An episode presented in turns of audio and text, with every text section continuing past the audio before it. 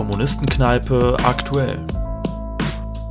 Heute mit einem Gastkommentar von Tobias Salin zum Ukraine-Krieg.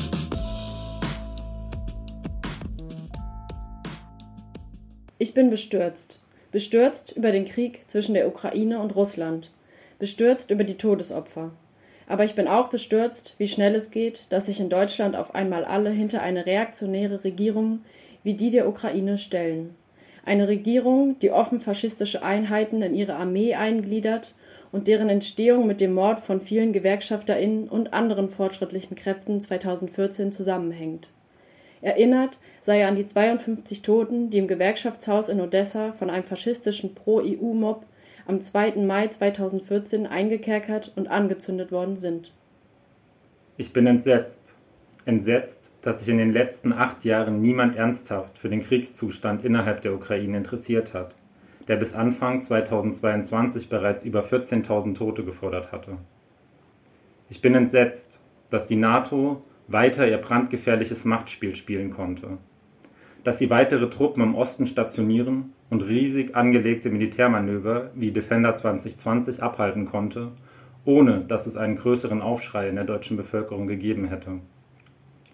Auch die Einflussnahme und Zusammenarbeit der deutschen Regierung mit Faschistinnen in der Ukraine hat niemanden gejuckt und die Nichteinhaltung der Abkommen Minsk I und II ebenso wenig. NATO heißt Krieg. Wie schnell so eine Situation eskalieren kann, haben die letzten Tage gezeigt. Es findet mal wieder eine Neuaufteilung der Welt statt, auf dem Rücken der ukrainischen Bevölkerung. Diese Neuaufteilung unter den Großmächten läuft seit über 100 Jahren. In Osteuropa hat die NATO direkt nach der Konterrevolution 1990-91 begonnen zu expandieren.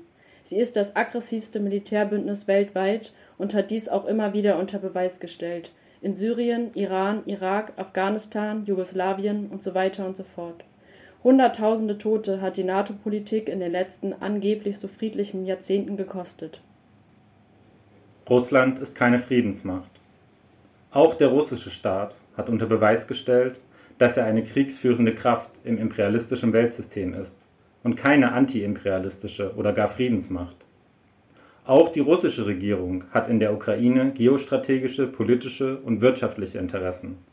Es geht ja nicht einfach um eine Entnazifizierung, wie sie es uns glauben lassen will. Es ekelt mich. Es ekelt mich, wenn jetzt auf einmal das Brandenburger Tor angestrahlt, Karneval abgesagt und alle Fahnen auf Halbmast gehängt werden. Und das nur, weil es ein Land trifft, welches gern der NATO und EU beitreten wollte.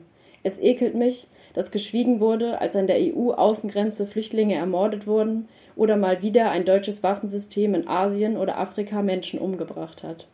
Diese Doppelmoral und dass in diesem System Menschenleben unterschiedlich viel wert sind, ekelt mich an. Kapitalismus heißt Krieg. Krieg wird immer ein Teil der Politik sein, wenn wir in einem System der Konkurrenz und Expansion leben in einem System, was ohne Ausbeutung und Unterdrückung nicht funktionieren würde. In einem System, in dem alles zur Ware gemacht wird und nur die menschliche Arbeitskraft, aber nicht das menschliche Leben zählt. Ich bin enttäuscht.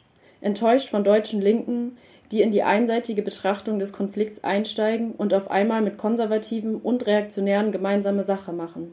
Ich bin enttäuscht von deutschen KommunistInnen, die Russland mit der UdSSR verwechseln und die Augen vor der Realität verschließen. Ich bin enttäuscht von der Friedensbewegung, die die Erhöhung der Kriegshaushälter nicht stoppen wird. Ich bin enttäuscht von den Gewerkschaften, die Sanktionen und damit eine weitere Anheizung des Konflikts befürworten und nicht beginnen, Rüstungsbetriebe zu bestreiken. Ich spiele nicht mit. Ich spiele dieses Spiel nicht mit und werde für keine Kriegspartei und keine kapitalistische Regierung Partei ergreifen. Ich stehe auf Seiten der Opfer dieser kapitalistischen Politik. Und diese Opfer gibt es in der Ukraine, in Russland, in Deutschland und in unzählig vielen anderen Staaten dieser Welt. Und ich hoffe, dass die Opfer bald zu Kämpferinnen werden und Schluss machen mit diesem barbarischen System.